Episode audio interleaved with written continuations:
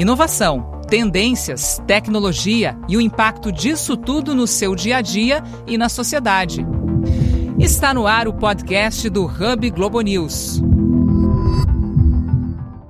E no episódio de hoje, o tema é Inteligência Artificial no Brasil. E hoje, aqui na redação da Globo News, a gente recebe uma convidada mais do que especial. Sandra Passarinho. E não é um robô falando, não, gente. É a própria. Eu, Rafael Coimbra, tô aqui de prova, não é um robô.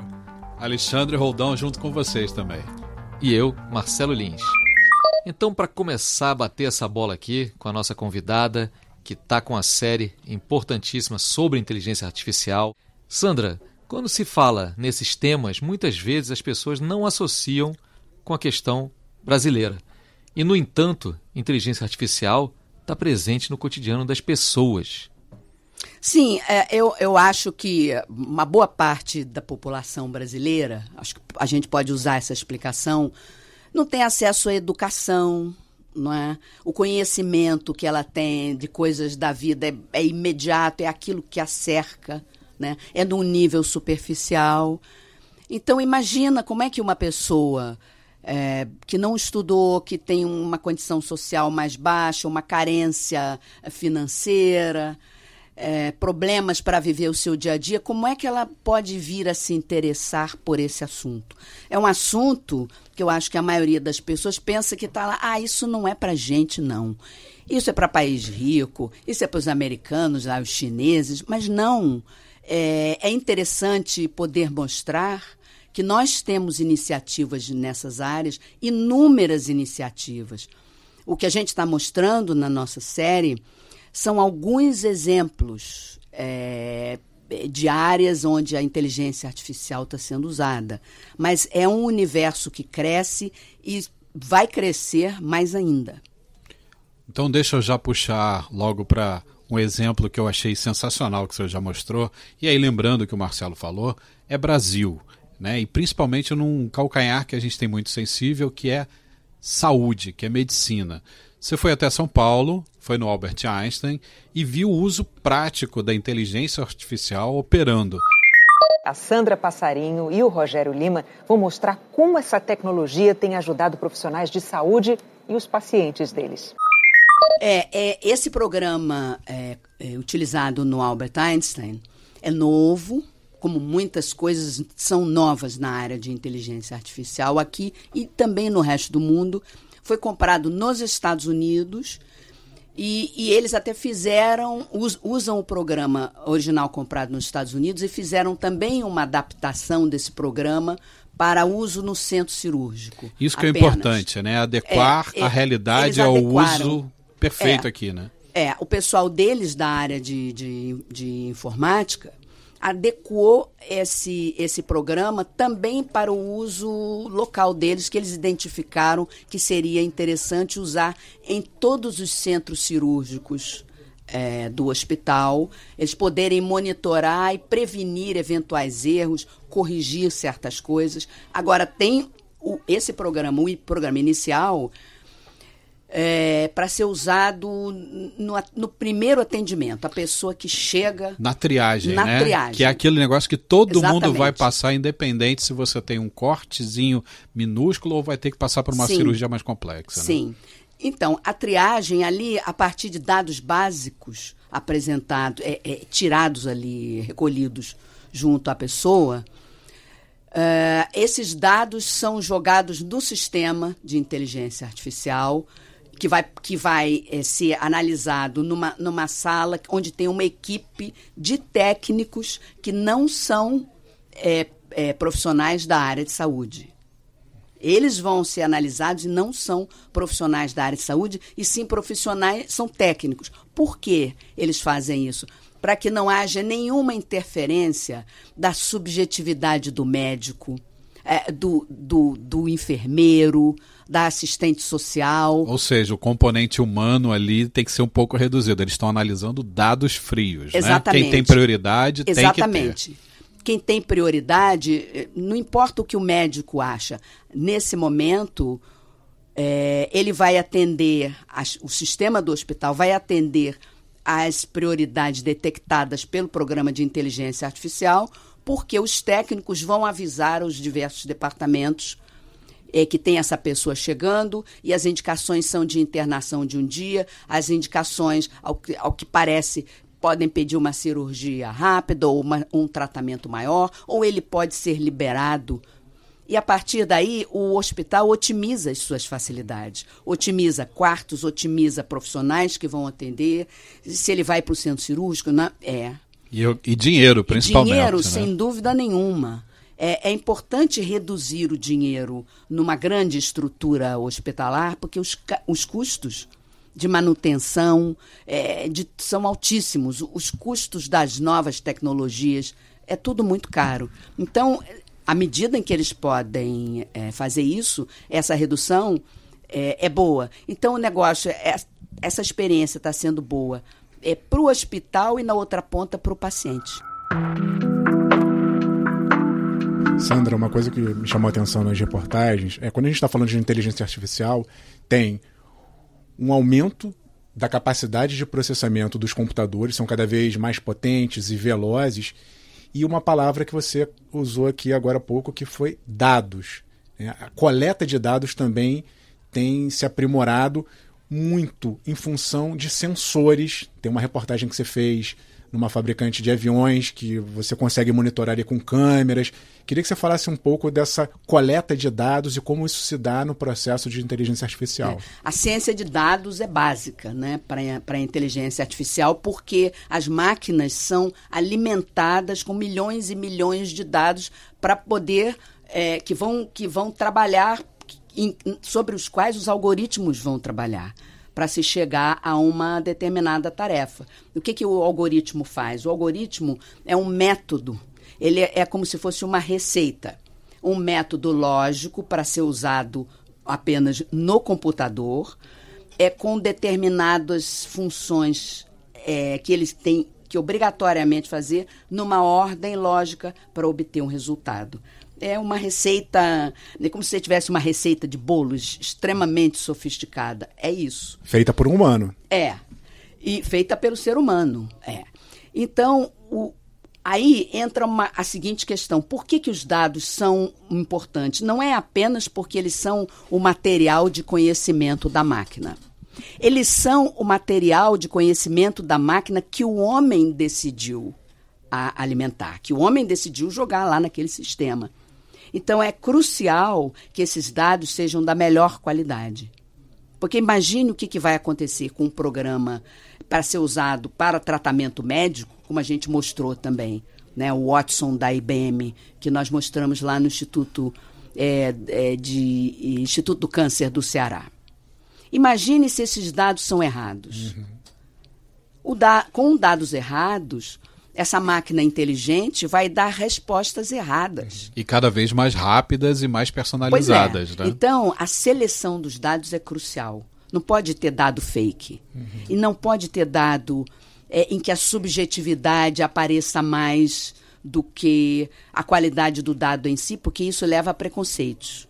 Então, uhum. a máquina vai dar resultados preconceituosos. Isso, né, inclusive, é, é uma das questões que estão sendo mais analisadas né? Uhum. Pela, pelos cientistas, pelos técnicos. É onde entra a ética. Que limite é esse, é, além do qual eu não posso ir?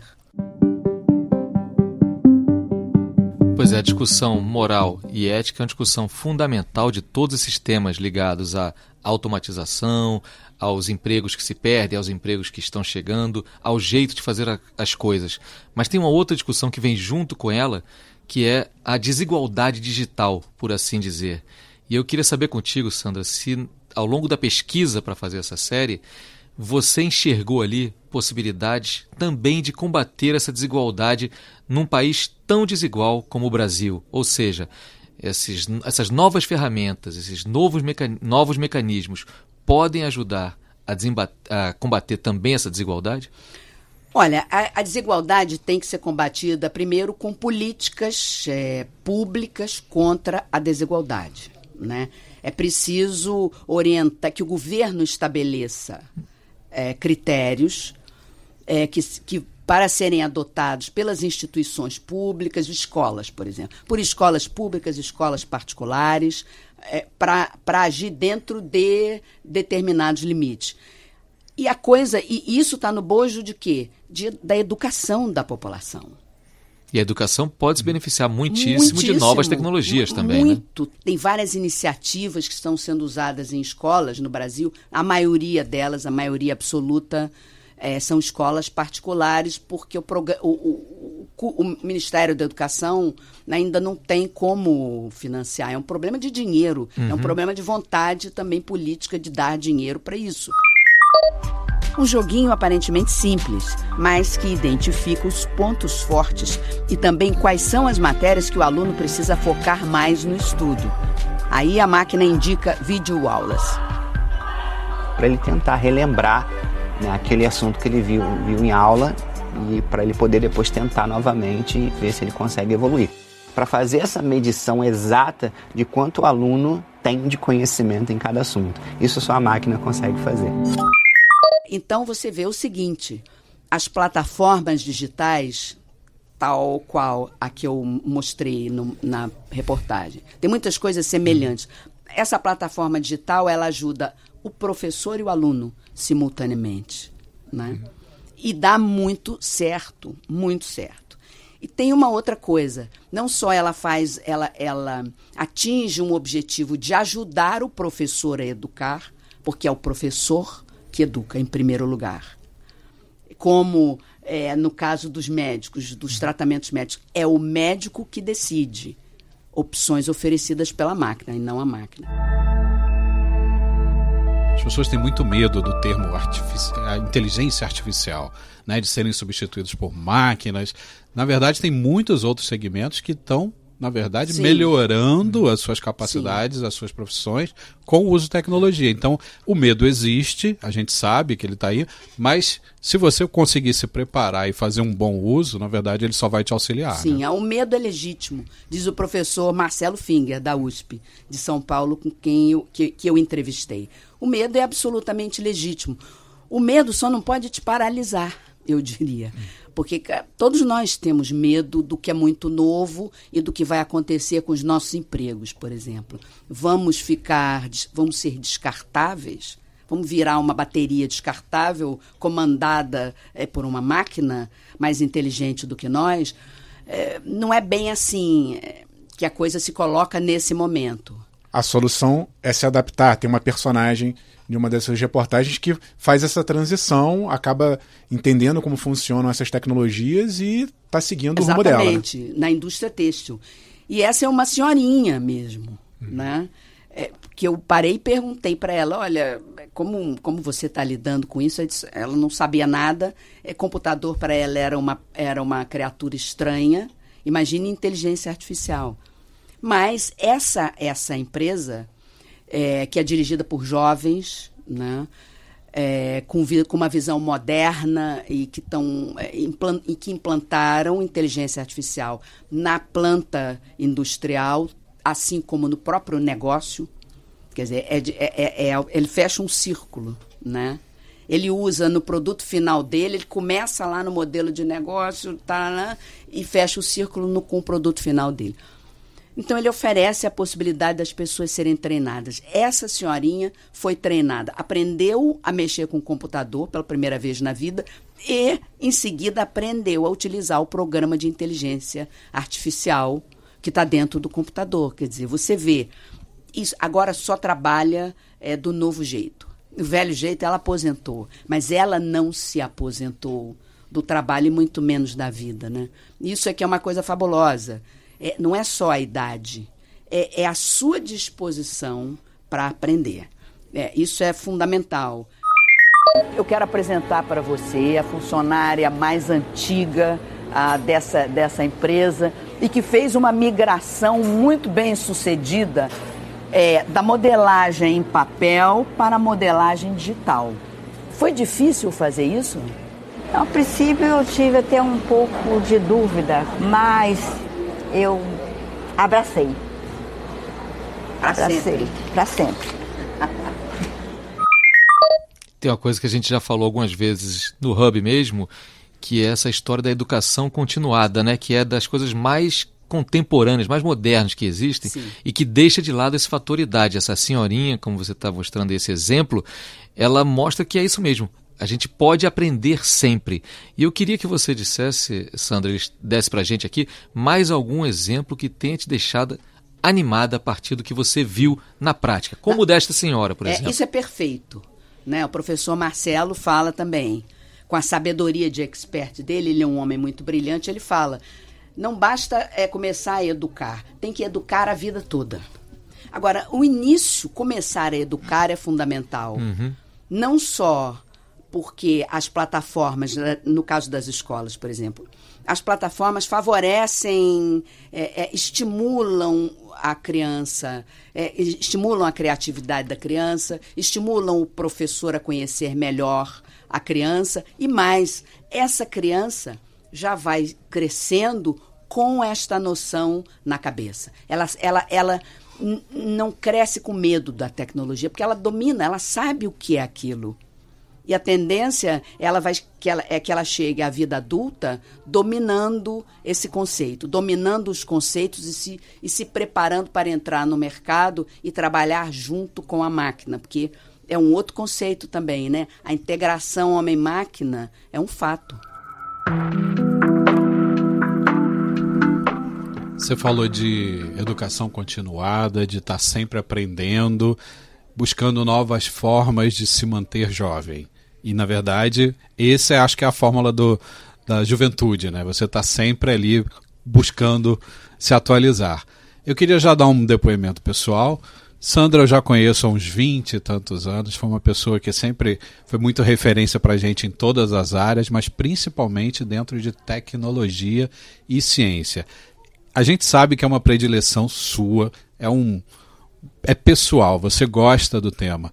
E há muito tempo você vem trazendo para todo mundo que está em casa reportagens, séries, comentários, sempre nessa área. O que, que te motivou a olhar com mais carinho, com mais força para esse determinado segmento? Olha, é, eu comecei, eu nasci no século XX, claro. O século XX foi um século em que é, a ciência ela, ela detonou, né? É um século da ciência. E o século XXI é mais ainda.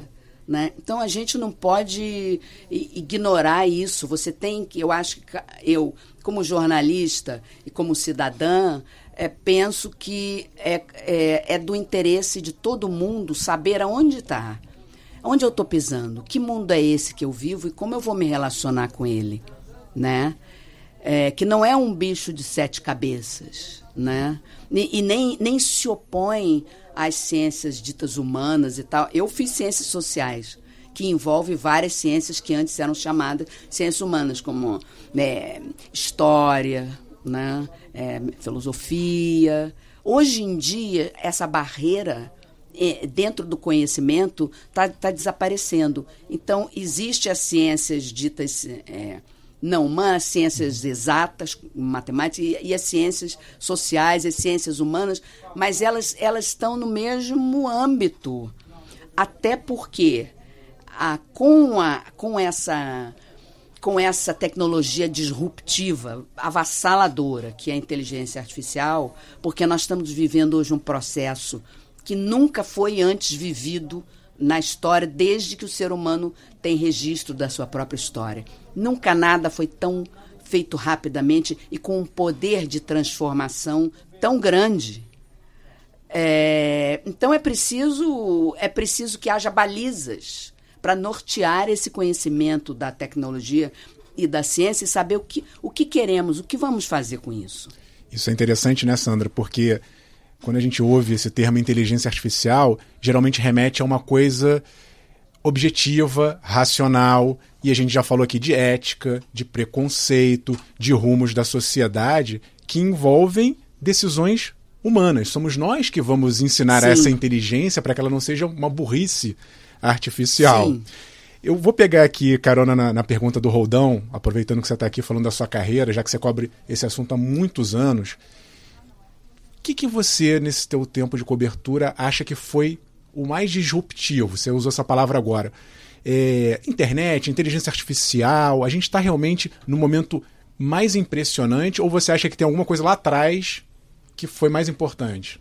Olha, as coisas não. Ela tem um passado, né? A, a, a, inteligência artificial é filha da ciência da computação, né? Ela nasceu dentro de um computador. É, a noção de que poderia algum dia haver uma máquina que pensasse como o homem já vem lá atrás. O Alan Turing uhum. né, já fazia isso na, de, na década de 50, já fazia pesquisas nessa área. E de lá para cá, isso só foi se desenvolvendo até chegar ao ponto, é, o ponto que nós estamos. Né? Mas, se você tomar como base é, é, essa, essa ideia de que a inteligência artificial é filha da ciência da computação, então a coisa mais importante foi o computador e depois a internet. Sandra, é, falando aí de várias ciências, você fez um passeio aí e falou da importância dessa história da ciência da computação. Eu lembrei de uma frase do vencedor do Nobel de Química, de um dos vencedores do Nobel de Química de 2019, o John B. É, Goodenough que disse que todo o avanço da ciência, toda descoberta científica, ela é moralmente neutra. Depende muito do que será feito com ela, do que, que o homem vai fazer com esse avanço, com essa descoberta.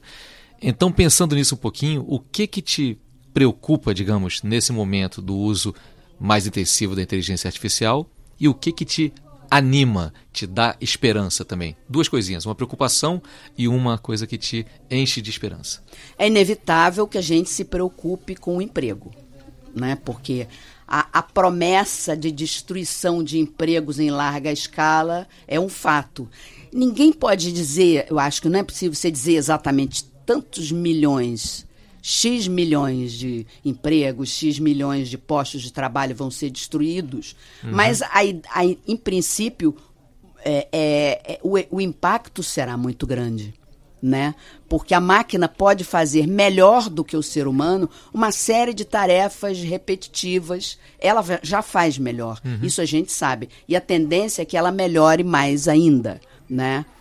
Mas é difícil você dizer quantos milhões de empregos vão desaparecer. Tem, tem variações, todo Isso. mundo fala em milhões. O Fórum Mundial, uhum. é, as, as é, todas as pesquisas, as é. consultorias.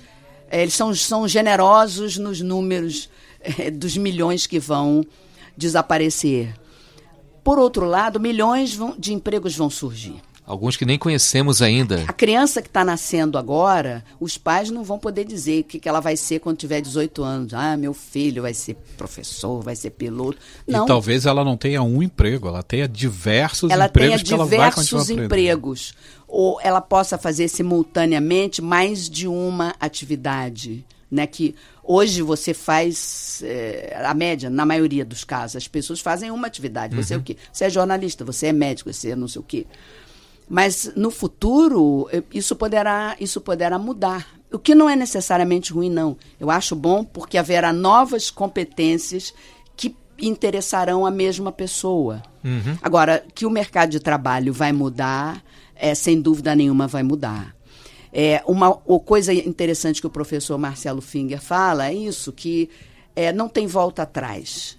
Historicamente, desde que o mundo é mundo e que temos os registros de como esse mundo funciona, as novas, as novas tecnologias vão se implantando e o ser humano se adapta a elas. E que é, hoje é preciso se preparar mais ainda, possivelmente, uhum. do que se preparava antes.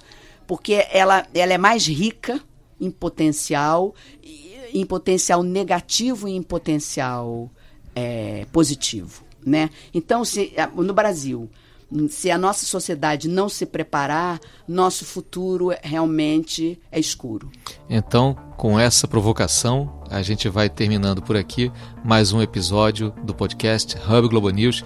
Eu agradeço muitíssimo a participação da nossa colega, referência, jornalista, repórter, grande figura, Sandra Passarinho, muito obrigado. Obrigada. Agora quem fala aqui é o robô. e olha, já deixo um convite para quem está ouvindo a gente dá uma olhadinha na série de três reportagens que a Sandra fez especialmente sobre inteligência artificial.